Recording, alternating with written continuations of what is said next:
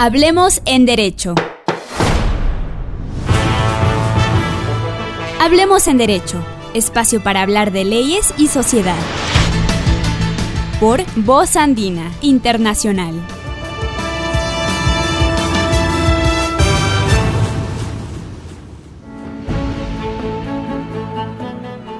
Hola amigos, hola amigas, estamos nuevamente aquí en Radio Voz Andina Internacional.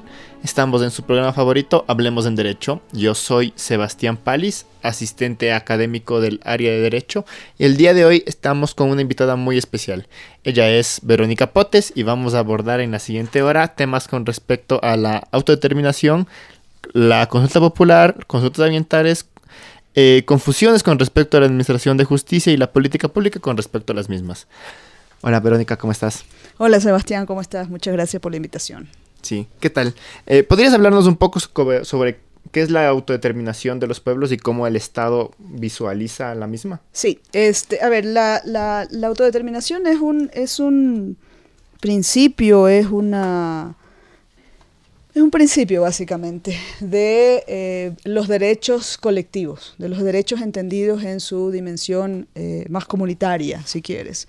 Eh, la idea de la autodeterminación se desarrolla con más fuerza en el marco de los procesos de descolonización de los años 60. Eh, a partir de eso, y esto es lo interesante, el artículo 1 de los pactos de derechos humanos, que supuestamente nacen con un espíritu muy individual, el artículo 1 en el caso del Pacto de Derechos Civiles y Políticos, el Pacto de Derechos Económicos, Sociales y Culturales, es sorprendentemente un derecho colectivo, es un derecho de dimensión comunitaria. La autodeterminación de los pueblos lo que dice es que todos los pueblos del mundo eh, tienen derecho a su autodeterminación política y su autodeterminación económica. Por la autodeterminación política deciden su futuro político, lo que quieren ser, la figura que quieren adoptar y demás. Y en su determinación o en su dimensión económica, la autodeterminación lo que implica es que los pueblos tienen derecho a sus propias prioridades de vida, de desarrollo, eh, al uso de sus recursos y demás.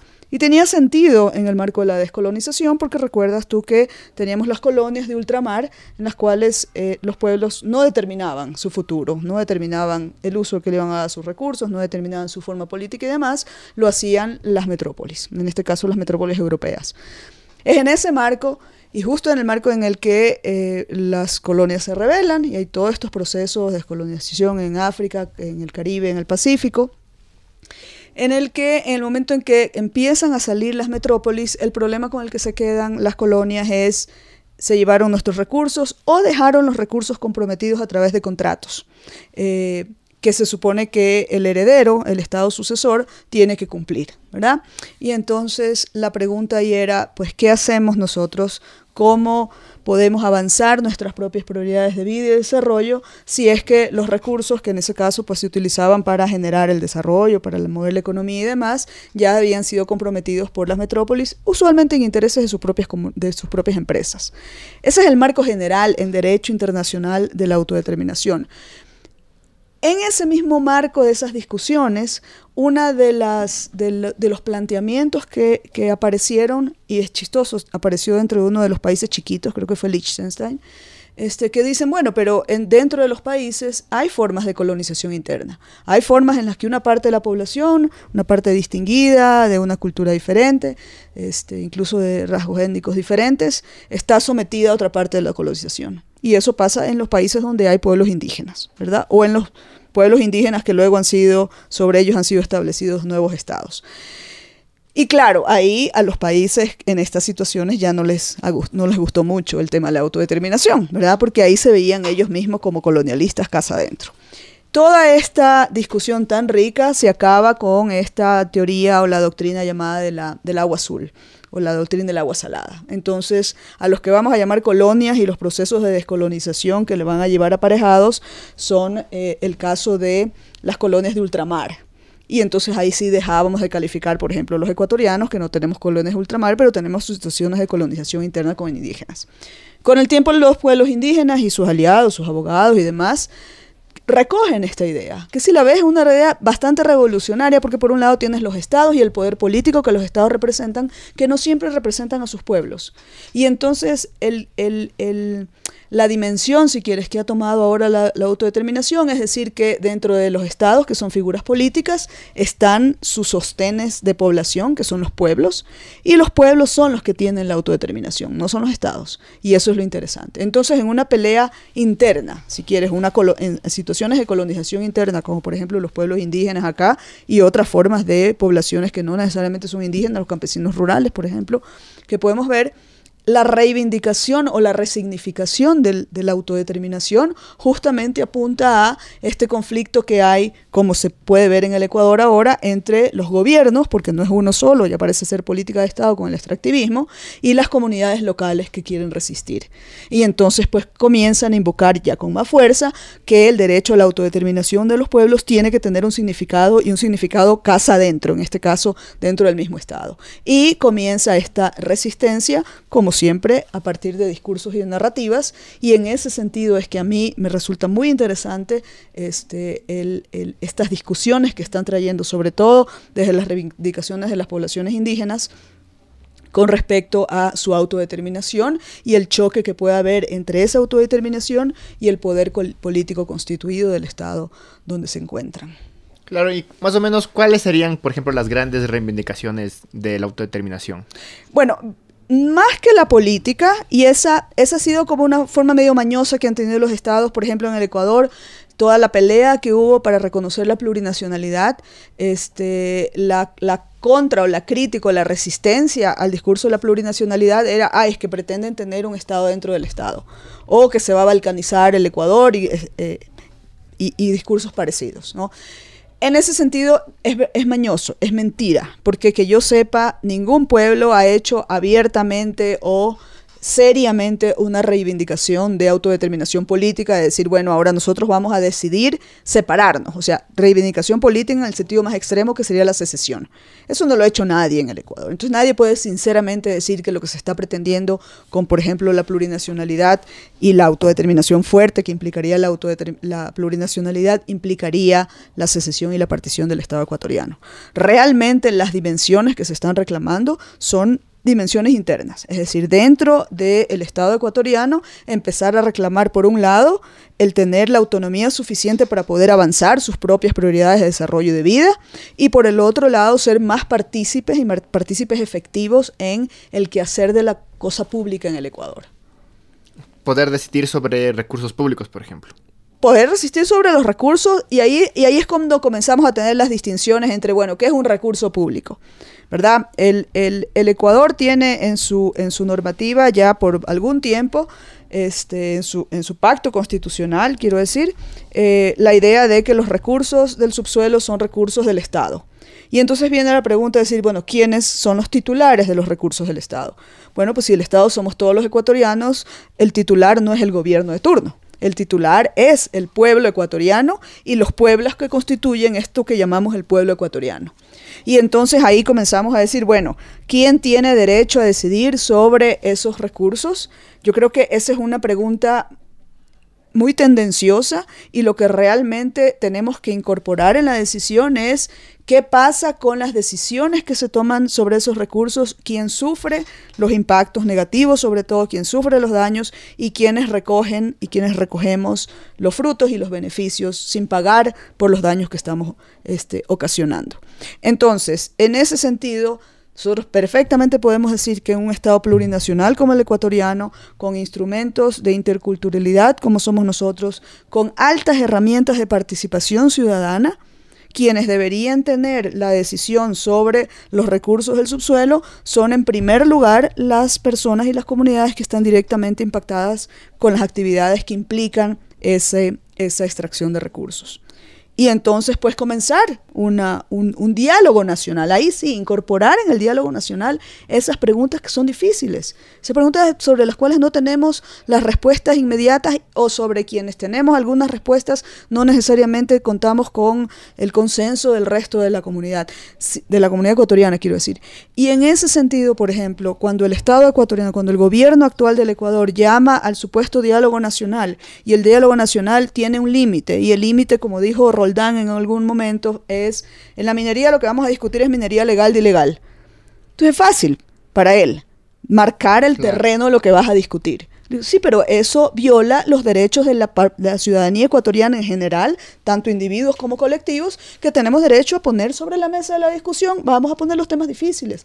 Y los temas difíciles aquí incluye el que qué hacemos con unos recursos que el Estado ecuatoriano reclama como suyos, pero que en el momento de causar los impactos y demás está impactando desequilibradamente a sectores de la población que son justamente las comunidades directamente e indirectamente también impactadas eh, por esas actividades. Entonces, ¿por qué eso lo excluimos del discurso público? ¿Por qué eso lo excluimos del debate? ¿Porque le importa al gobierno?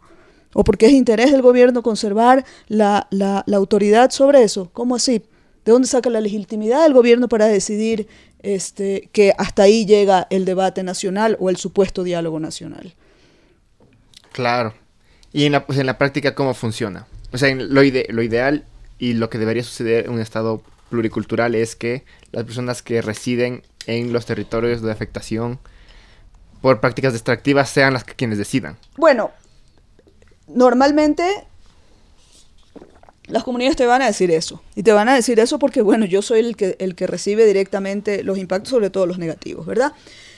Pero sin irnos necesariamente a esas situaciones de yo soy el dueño, porque básicamente en, el, en, el, en el imaginario, desafortunadamente en el limitado imaginario legal ecuatoriano, tú eres dueño, tú haces lo que te da la gana.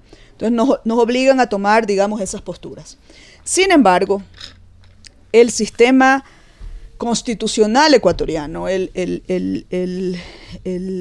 andamiaje de la, de la Constitución de Montecristi estableció una serie de herramientas de participación de la ciudadanía en distintos niveles, en distintos ámbitos, en los cuales lo que decíamos era, bueno, pues vamos a tener ese diálogo nacional realmente, o ese diálogo local, o el diálogo que corresponda. Y entonces precisamente para evitar las grandes movilizaciones que por 10 años nos tuvieron en inestabilidad política, tumbábamos y sacábamos presidentes como se nos ocurría. Entonces dijeron, bueno, vamos a canalizar la resistencia popular, vamos a canalizar el descontento popular con respecto a las medidas que se quieran tomar. Y entonces tenemos una serie de herramientas de participación, entre las cuales herramientas de participación directa son las consultas.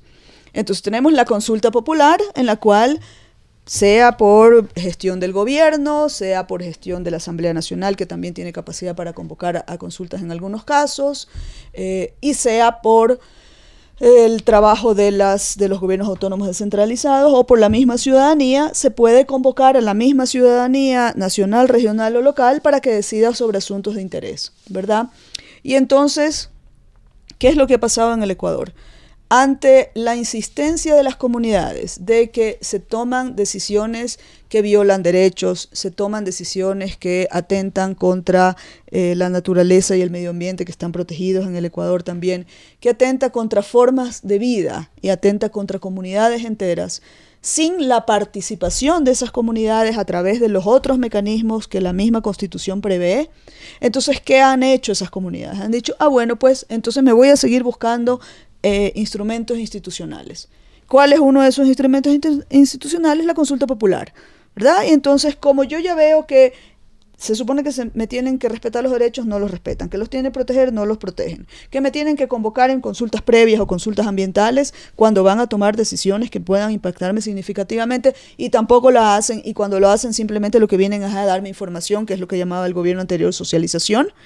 Y entonces como todo eso falla y como nada de eso se cumple, entonces yo entro y digo, ok, vamos a llamar a la misma población a través de los mecanismos que la misma constitución nos dio para decidir ahora sí sobre este tema.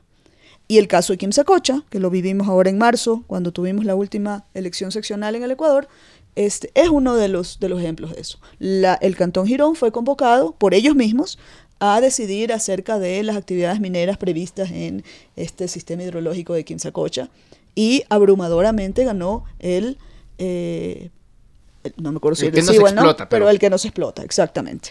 Eh, el gobierno, si tú recordarás, y si recordará la audiencia también, jamás mencionó la victoria del pueblo de Girón en Quimsacocha, siendo la primera vez en el Ecuador que teníamos una consulta popular convocada por iniciativa popular porque nosotros sí tenemos una larga historia de consultas populares, pero claro, son consultas convocadas, exacto, desde el poder. Y entonces tú sabes que yo controlo la pregunta.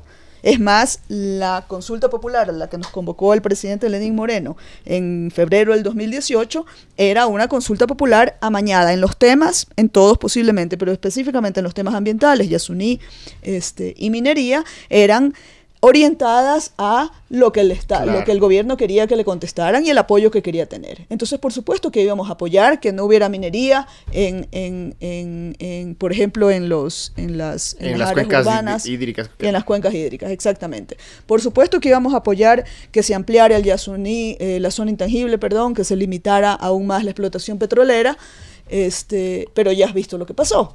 En el caso del Yasuní, gana el apoyo a que se amplíen las protecciones y lo que responde el gobierno diciendo que está ejecutando la voluntad popular es rebajar la protección a la zona intangible a través de permitir plataformas en el área de amortiguamiento y por el otro lado decir que no se han cumplido las 300 hectáreas, creo que son, este, permitidas de explotación en el Yasuní, que todavía tienen 250 de saldo para ver dónde las ponen. Y por el otro lado, en el de Quimsacocha, que es el más cercano, insisto, que es la primera por iniciativa popular, el gobierno no salió a saludar el ejercicio de democracia directa, no salió a felicitar al pueblo de Girón, a decirle, muy bien, usted ha ganado, no salió a decir, ya vamos a cumplir. Y al día de hoy no sabemos exactamente qué es lo que pretende hacer el gobierno para cumplir esa decisión, que la decisión en buena fe lo que significa es sáqueme las actividades petroleras que usted, perdón, mineras, que usted ha autorizado en ese lugar, contra la voluntad de la gente y porque además nunca hizo las consultas previas necesarias. Entonces, si ves, es así como la ciudadanía yo creo que en un acto de bastante madurez busca los canales institucionales, pero los canales institucionales se agotan como se están agotando. Y entonces, ¿qué estamos esperando ahorita como gobierno y como poder de turno? Que la gente se levante, que la gente, que volvamos al tema de las calles de hace tiempo, ¿verdad? Claro, Porque, los levantamientos de los noventas. Exactamente. Los, los, los movimientos que corresponderán a toda la gente que se siente violada y burlada además porque se supone que teníamos todas estas precauciones, ya no íbamos a tomar decisiones unilaterales, entonces ya íbamos a congregar a la población justamente para tener esta discusión de la que tú hablas hace un momento. ¿Quién decide ahora? Bueno, pues qué tal si decidimos juntos y decidimos juntos a partir de un proceso de deliberación con argumentos. Y entonces a la final, si yo te doy a ti mejores argumentos para que no se haga la explotación y tú no tienes cómo responderme, tienes que someterte, porque de eso se trata el debate argumentativo, tienes que someterte a los mejores argumentos no a la fuerza, no a la imposición de que yo soy la autoridad. Entonces, nuevamente, si me preguntas, yo sí creo que quienes están directamente afectados son quienes tienen que decidir. Pero aun cuando no creyera eso y aun cuando dijera, ok, sometámoslo a la, a la decisión popular, la decisión popular no es una decisión mayoritaria de voto. La decisión popular en ese sentido es sometámoslo a un debate argumentativo. Y solamente digo que no vale la decisión mayoritaria porque es obvio que frente a no sé cuántos sean los pobladores del cantón de Girón, el resto de la población ecuatoriana que muy probablemente quiere beneficiarse de esos recursos porque no le toca pagar con su vida, ni con su, ni con su entorno, ni con sus probabilidades y sus prioridades, no le toca pagar nada y solo recibe beneficios, es muy probable que se vaya por encima de los derechos de ellos. Entonces no es que estamos queriendo limitar la democracia, es que estamos queriendo construir una democracia más sustantiva. A eso me refiero con la autodeterminación y todas estas herramientas alrededor que deberíamos poder estar utilizando y que se van menoscabando cada vez que se presenta un ejercicio de estos en la realidad. Sí, ¿crees que lo de Kim puede replicarse en otros lados? O sea, que en otros lados existan populares promovidas por el propio pueblo en donde igualmente se gane. De hecho, tuvimos, a ver, Quincecocha tuvo un ejercicio previo para legal, si quieres. Este, hicieron unas votaciones internas, cogieron los padrones, a mí eso me parece la más chévere, si quieres, de las de, las, de los usos de las herramientas institucionales. Es decir, yo no espero a que me convoquen, yo no espero a que pase toda la parafernalia que tiene que pasar y moverse todo el aparato del Estado, simplemente me autoconvoco y llamo a la población y la población dice algo.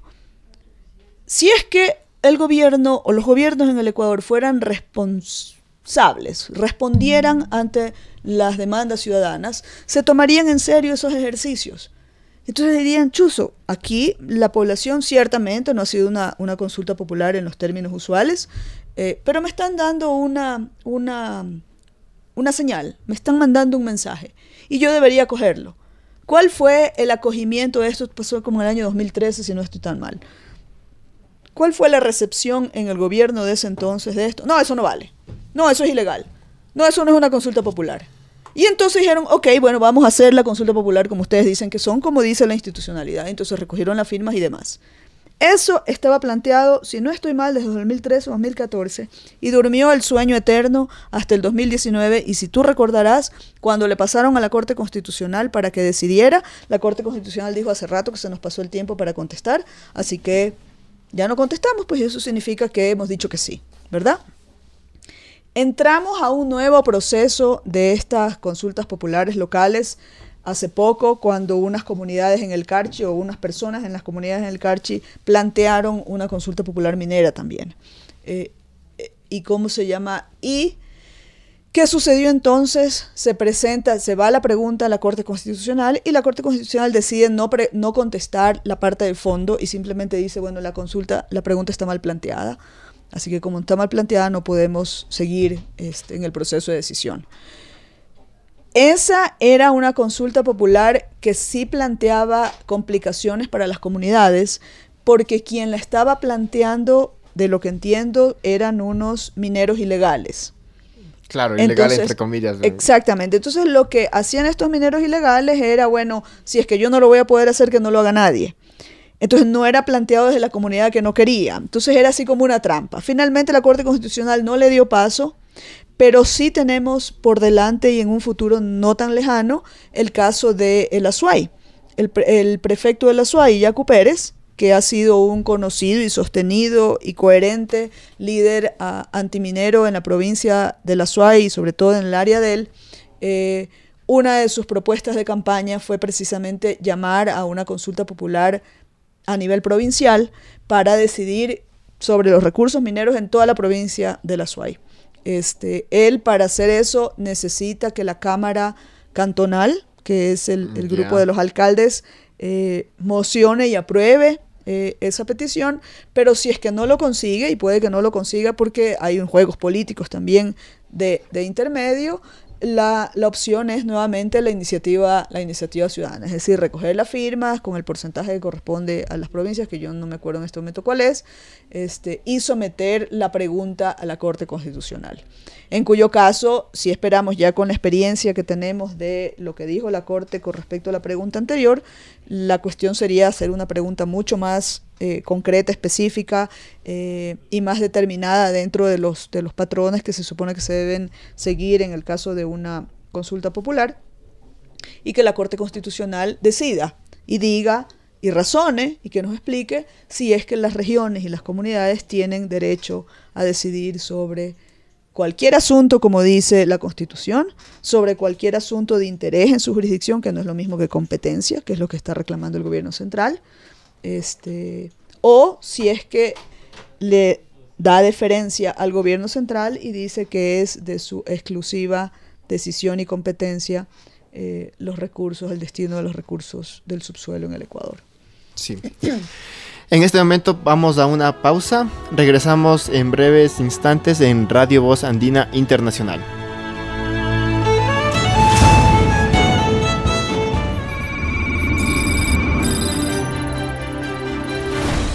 La Universidad Andina Simón Bolívar, sede Ecuador, saluda a la comunidad andina CAN por sus 50 años de creación y a su Tribunal de Justicia por los 40 años de su funcionamiento, destacados organismos subregionales con los que la Universidad Andina mantiene estrechos vínculos de cooperación y trabajo conjunto. Estas conmemoraciones serán relevadas a la sesión solemne a desarrollarse el próximo miércoles 24 de julio a partir de las 18 horas en el Paraninfo de la Universidad Andina Simón Bolívar. Esta universidad, que también cumple un año más de fundación de la sede Ecuador, invita a toda la colectividad a este evento solemne y a todas las actividades programadas en la fiesta de Bolívar hasta el 26 de julio. Instituciones de excelencia, de trabajo con raigambre social, inspiradas por el pensamiento y acción libertaria de Simón Bolívar.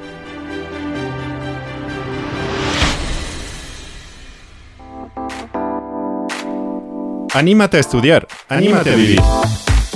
la Universidad Andina Simón Bolívar abre la segunda convocatoria internacional para sus programas de maestrías en investigación, maestrías profesionales y especializaciones entre el 19 y el 23 de agosto de 2019.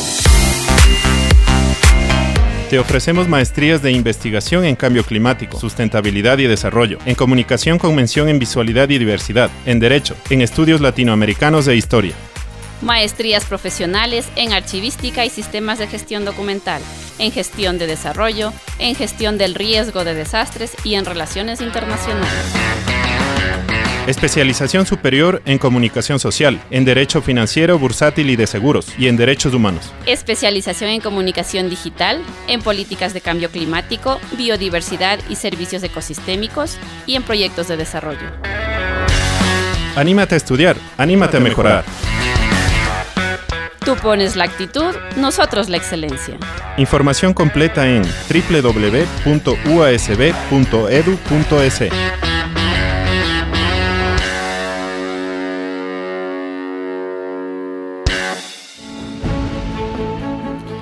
Hola amigos, hola amigas, estamos nuevamente aquí en Radio Voz Andina Internacional. En su programa favorito, Hablemos en Derecho. Yo soy Sebastián Palis, asistente académico del área de Derecho. Y estábamos hablando junto con Verónica Potes con respecto a la interculturalidad y la visión del Estado que tiene de la misma. Hablamos también de las herramientas de participación que, que cuentan los pueblos y nacionalidades indígenas para poder referirse a los temas de su interés. Y en este momento vamos a hablar sobre el proyecto Mirador.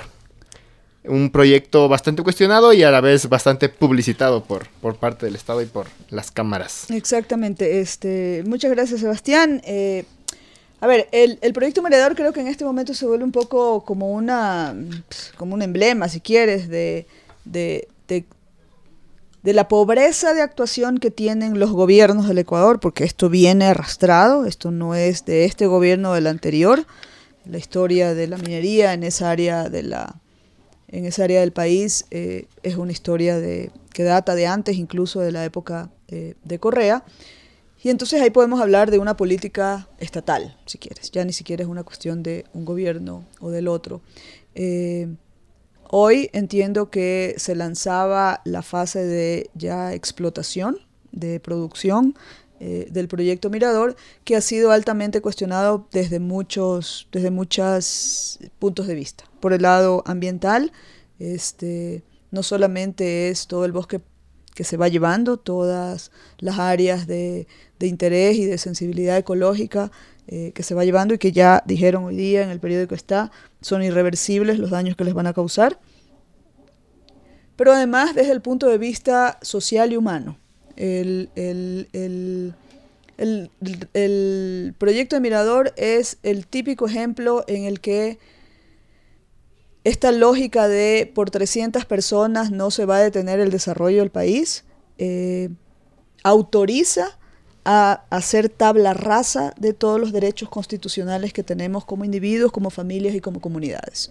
En el caso del proyecto Mirador, entiendo que son alrededor de 15 a 17 familias que fueron desalojadas con violencia y por la fuerza eh, para poder eh, afectar toda esta área gigantesca eh, que es el, el proyecto Mirador como tal. La piscina de relave, que es a donde van los materiales que se extraen y que no se utilizan de una operación minera, es un área gigantesca en la cual solamente que cuando comience a llenarse es que nos vamos a dar cuenta visualmente del impacto y, de la, y del alcance de este, de este tipo de eh, explotaciones, de este tipo de actividades. Eh, y es entonces cuando desafortunadamente, posiblemente tarde también, nos encontraremos con la realidad de lo que es la explotación minera o la minería, en este caso a cielo abierto, como es el caso de, como es el caso de Mirador. Entonces, en ese sentido, yo creo que lo llamo emblemático en, en el sentido más negativo, este, es porque representa una política minera estatal, más allá de lo que haga uno u otro gobierno, representa la continuidad del extractivismo en el Ecuador como la supuesta panacea a nuestros problemas económicos. Y si ya tuvimos 10 años en que tuvimos tremendo extractivismo y no salimos de nuestros problemas económicos y lo único que ganamos fue más corrupción, yo lo que me pregunto en este momento es por qué nosotros seguimos teniendo esperanza en algo que por ya más de 60 años hemos incurrido una y otra vez y una y otra vez seguimos en las mismas eh, en la misma situación económica de progreso, de desarrollo, de crecimiento, como quieran llamarlo. Claro, o sea, insistir en el extractivismo. O sea, también Mirador tendría, o sea, no solo lo humano y social cuestionable, no solo también lo ambiental, sino también lo económico. Exactamente, el modelo, el modelo sostenido, este que ha sido documentado por todos los lados de la maldición de los recursos, de la enfermedad holandesa, eh, de cómo en, en ciertas sociedades el, el, el extractivismo no ha impulsado el desarrollo de nadie y lo que ha hecho es, por un lado, generar mayor corrupción y generar cada vez más autoritarismo, porque no hay forma democrática de conseguir apoyo a esos proyectos. Y más dependencia también del exterior, ¿no? Totalmente. dependencia de mercados que son volátiles, porque esos recursos han estado ahí siempre. Y desde los años 90 por lo menos se sabe de esos recursos. ¿Por qué no se han eh, eh, explotado esos recursos, esos recursos antes? Porque depende de un mercado del, del, de, los, de los commodities internacionales. Entonces, el momento en que se necesitan, y entonces ahí ya vamos a ir a sacarlos. El momento que no se necesitan, separarán las actividades, que es lo más triste, ¿no? Y nos quedaremos con el hueco y con los problemas ambientales y sociales y, y económicos incluso que, que, nos, que nos generan estas actividades tan inestables además.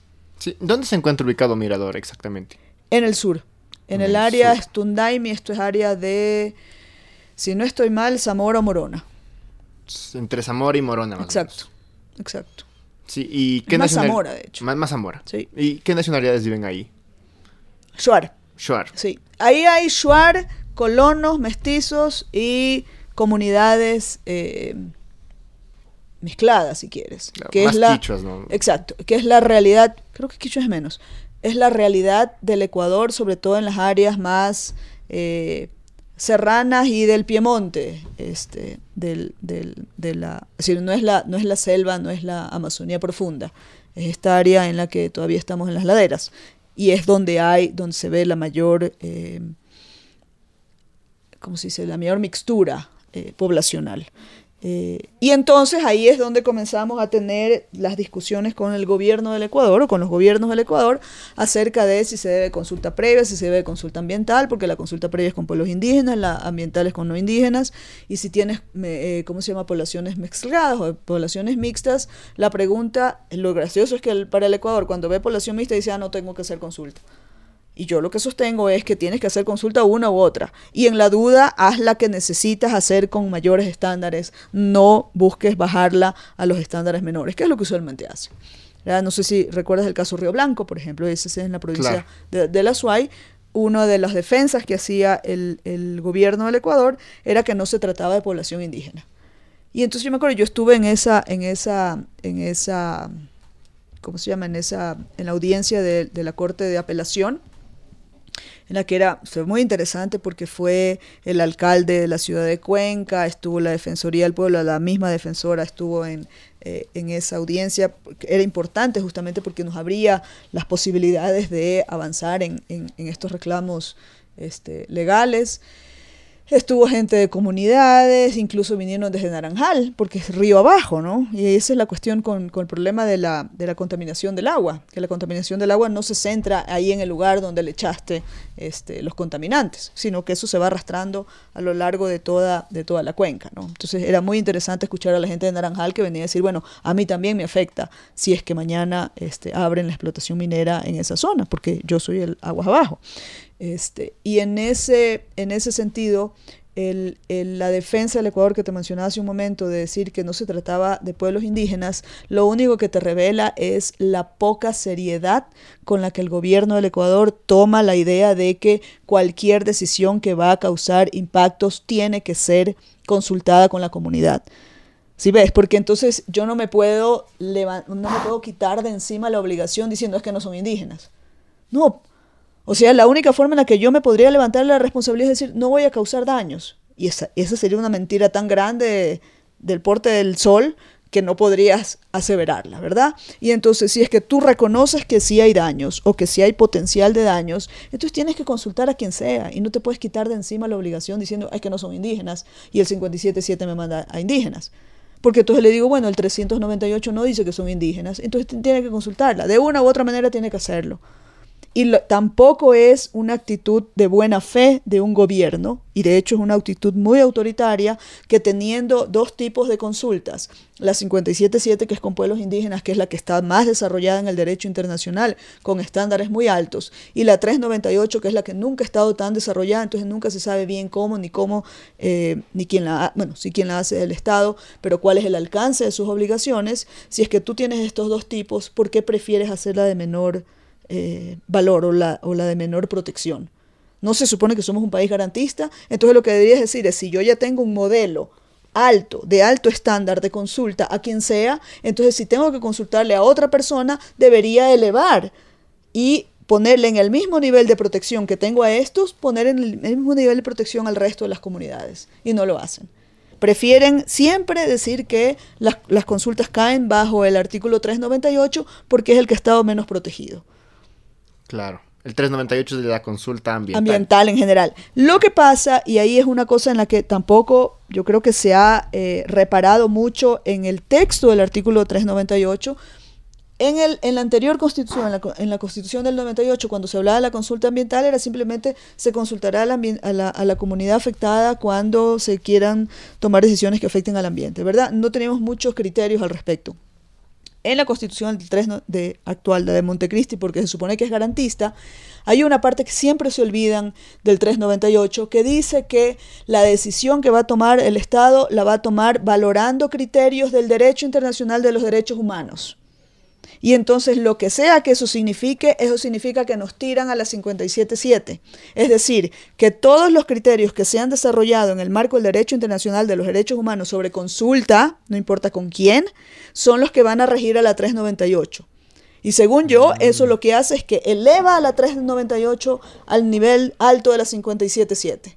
Lo que hace el gobierno del Ecuador es al revés, y lo que ha tratado de hacer a través de la Asamblea, y acuérdate que en la época del correísmo, pues la Asamblea era una empleada del gobierno nacional, lo que hicieron fue emitir leyes, la ley de participación, la ley de minería, que luego fue cuestionada en su constitucionalidad, fue bajar el, el nivel del 57.7 y querer pretender o pretender poner la consulta 57.7 dentro del marco inferior de la 398. Y a, mí me tienen que explicar abogados suficientemente por qué en un país que es garantista nosotros bajamos a una consulta al nivel de la inferior y no subimos a la consulta inferior al nivel de la que está más protegida. ¿Por qué si somos garantistas? ¿Por qué si en la duda nos dice el principio pro homine o, principio pro derechos, en la duda o ni siquiera en la duda, cuando yo tengo varias formas de interpretar, eso dice el principio, ¿verdad? Si yo tengo varias formas de interpretar y todas son legales, ¿cuál me toca escoger? Me toca escoger a la que le brinda mejor protección al derecho. Y en este caso, si yo tengo varias vías para interpretar la una y la otra consulta, y la una me lleva a la mejor protección, es esa la que tengo que aplicarle a todas, no rebajarla, como hace el gobierno del Ecuador, los gobiernos del Ecuador en este caso. Claro, y además de la consulta ambiental, entonces, por ejemplo, si es que yo haría una consulta popular, tendría que igual irme a los estándares lo que pasa es que la consulta popular en ese sentido y las consultas ambientales y previas son distintas por la forma como se, como se llevan a cabo. Y en esas distinciones cada una tiene sus fortalezas y cada una tiene sus debilidades. En el caso de la consulta previa y la consulta ambiental, tenemos la debilidad que yo creo que el derecho internacional de los derechos humanos ya la está solventando, es que no sabemos qué pasa cuando no hay consentimiento. En el caso de la 57.7 dice, si no hay consentimiento se estará lo que diga la Constitución y la ley. El caso de la 398 sí dice que en caso de que no haya consentimiento, decide el superior jerárquico al que consultó. Es decir, si consulta el subsecretario de Minas, quien decide es el ministro de las Minas, el ministro de Energía en este caso, lo cual es una payasada, ¿verdad? Porque el subsecretario no actúa por su cuenta, actúa mandado por su jefe o jefa, que es el ministro o la ministra. Y entonces cuando ya no le hacen caso y cuando le dicen que no al subsecretario o la subsecretaria, viene y quien decide, el jefe de la casa, que tiene ahí eh, intereses abiertos, ni siquiera velados, ¿verdad? Entonces actúa de juez y parte. Eso dice el 398. El 57.7, cuando dice que se va a hacer lo que diga la Constitución y la ley, ahí es donde los garantistas reclamamos y decimos, bueno, lo que dice la Constitución es lo que dice la Constitución y todos los cuerpos normativos de derecho internacional que se entienden integrados en el bloque constitucional. Lo dice el mismo preámbulo del artículo 57 y lo dice todas las veces que la Constitución habla de los instrumentos internacionales en general, ¿verdad? Y en ese sentido reclamamos este, y con razones jurídicas, porque esto no es invento, que por lo menos en algunos casos, los casos que tienen que ver con mega inversiones, megaproyectos de inversión, con alto potencial de impacto negativo sobre las comunidades, por lo menos en ese caso se requiere el consentimiento de las comunidades afectadas. Y eso lo dice la misma constitución del Ecuador. Entonces no me tienen que mandar de ahí nuevamente al 398 solamente porque el 398 dice que el tratamiento es menor, ¿verdad? Ese problema acerca de qué hacemos con la decisión no lo tiene la consulta popular. ¿verdad? La consulta popular es de inmediato eh, y obligatoria ejecución. Ahora, nos quedamos, después de Quimsacocha, nos quedamos en el, en el limbo por eso, eh, en, ese, en ese respecto, porque no sabemos cómo mismo el Estado ecuatoriano piensa cumplir lo que Quimsacocha, la población de Quimsacocha le dijo, de Girón, perdón. Entonces, mientras la una está en veremos cuál es el resultado de la voluntad popular, en el otro caso la voluntad popular se supone que es inmediata y obligatoria, pero el mecanismo de profunda democracia o de profunda deliberación democrática no lo tiene la consulta popular porque simplemente vas y votas. Alguien hace la pregunta, tú no tienes decisión sobre la pregunta, tú no tienes eh, decisión sobre el texto, quiero decir, no puedes meterle más sí, pero en estas condiciones, no, pero además que quiero lo de acá, ¿verdad? Tú dices sí o no, es todo lo que puedes decir en la, en la papeleta de votación. En el proceso de consulta previa es mucho lo que tú puedes decir, pero en cambio la pata coja que tiene es que todavía no se ha reconocido este, suficientemente que hay una hay una obligación de tomar el consentimiento o de, tener el consentimiento para poder, proceder, por lo menos en algunos casos. son, lo que quiero decir es que son figuras diferentes, no son figuras antagónicas, eh, son figuras que pueden ser complementarias. Es más, yo lo que siento es que porque han fallado los procesos de consulta previa, que las comunidades han dicho, ok, bueno, pues entonces ahora nos vamos a la popular. Porque la popular sí no me puedes venir con el cuento de que no sabes qué hacer cuando yo te digo que no. Si te digo que sí, sí, si te digo que no, también es no. Este, el problema con la consulta popular que yo veo es que como está por esto sujeta al vaivén de la democracia electoral, si quieres, podemos tener en algún momento, en algún caso, en el que se mezclen intereses políticos y que realmente la población no vaya a decidir sobre la pregunta, sino sobre otros temas. Por ejemplo, la popularidad de quien la, de, de quien la propone, que es lo que ha sido este, en otras ocasiones lo decidor en las consultas populares. La popularidad del presidente de la República, la popularidad posiblemente del prefecto de la SUAY, en el caso si la presentara, la popularidad del grupo que convoca, en el caso de Yas Unidos, acuérdate que tenemos también esa consulta popular nacional que sigue bailando en el limbo. Pero yo creo que negaron ya. No la negaron, de hecho estuvimos la semana pasada, digo porque yo estuve también ahí el jueves en el Consejo Nacional Electoral, eh, lo que hizo eh, desafortunadamente una mujer shuar, amazónica, Diana Tamaint, eh, se puso de lado de quienes no le quisieron dar paso a que se discutiera la consulta. Ah, o sea, no se discutió. No se discutió. Y sabrá Dios cuándo a los señores y a las señoras ahí se les dé por aceptar que ya es hora de discutirla para lo que sea. Porque cuando nos digan que no, entonces nos vamos al superior, que es el Tribunal Contencioso Electoral, y si nos dicen que sí, bueno, pues la pregunta se va a donde debe estar, que es la Corte Constitucional, y que decida este, sobre la constitucionalidad o no de la pregunta. Pero mientras tanto, seguimos así en este limbo jurídico y legal, por cierto.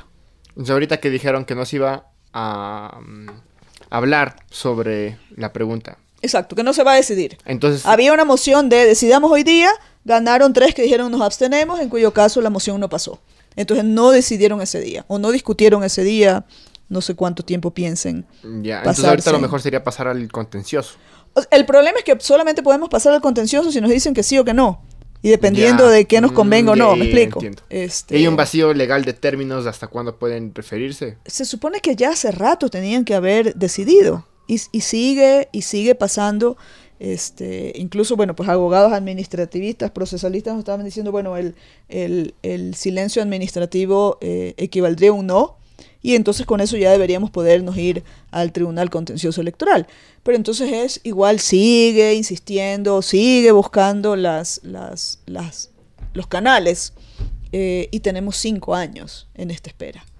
Entonces a esa es la parte en la que yo me refiero como la injerencia, no lo puedo asegurar, yo no he visto este, la, la, el la maniobra, pero no entiendo qué es lo que pasa en el Consejo Electoral, que no le pueden dar paso a algo que la ciudadanía entera vio que era un maltrato, por decir una palabra bien floja, de lo que le hizo el Consejo Electoral a la, toda la ciudadanía, a los 700 y pico mil de personas en el Ecuador que firmaron a favor de la consulta popular del Yasuní. Y la idea sería que se haga la consulta, como en los términos que fueron planteados en el 2013. Exacto. O sea, ahí los términos eran muy, eh, son muy sencillos, ¿no? ¿Quiere usted que se quede el petróleo que está debajo del Yasuní, debajo del Yasuní?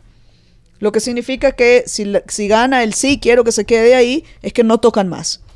Si gana el no, la pregunta es qué significa eso. Yo sostengo que eso no significa vaya y haga. Eso no es una autorización, sobre todo porque ahí también hay derechos de comunidades sobre los cuales no podemos disponer. Y entonces igual eso tendría que regresar a seguir los pasos normales de cualquier proceso, de cualquier proyecto este, extractivo, pero ya hemos visto que los proyectos extractivos en este país pasan simplemente por la voluntad de los gobiernos, no porque necesariamente cumplan con todas las obligaciones legales y constitucionales y bueno, algo más que quieras comentarle a nuestros radioescuchas. Bueno, que ojalá nos, nos, mantuviéramos todos vigilantes de estas cuestiones. Lo que comentábamos en el, en el entretiempo es que a mí me parece que más allá de lo particular este, de, de, de, estas decisiones con respecto a las comunidades, que usualmente son comunidades rurales, pequeñas, este, que no tienen tanto peso político, si quieres, en, en, las decisiones nacionales, creo que es de interés de todos los ciudadanos y de todas las ciudadanas ver que se cumplan en el Ecuador las reglas que tenemos para la participación directa de cada uno de nosotros como individuos, como colectivos, para que la última palabra no la tengan los gobiernos y la última palabra regrese a nosotros como los soberanos, como los mandantes en este país. Sí, muchas gracias Verónica por tu tiempo. Gracias a ti Sebastián. Y muchas gracias a todos nuestros escuchas. Fuimos Verónica Potes y Sebastián Palis en Hablemos en Derecho. Eh, les recordamos que nuestro programa se emite los días lunes de 10 a 11 de la mañana y se retransmite los días miércoles a la misma hora, de 10 a 11 de la mañana. Muchas gracias por todos. Hablemos en Derecho. Hablemos en Derecho espacio para hablar de leyes y sociedad. Por Radio Voz Andina Internacional. Hasta la próxima emisión.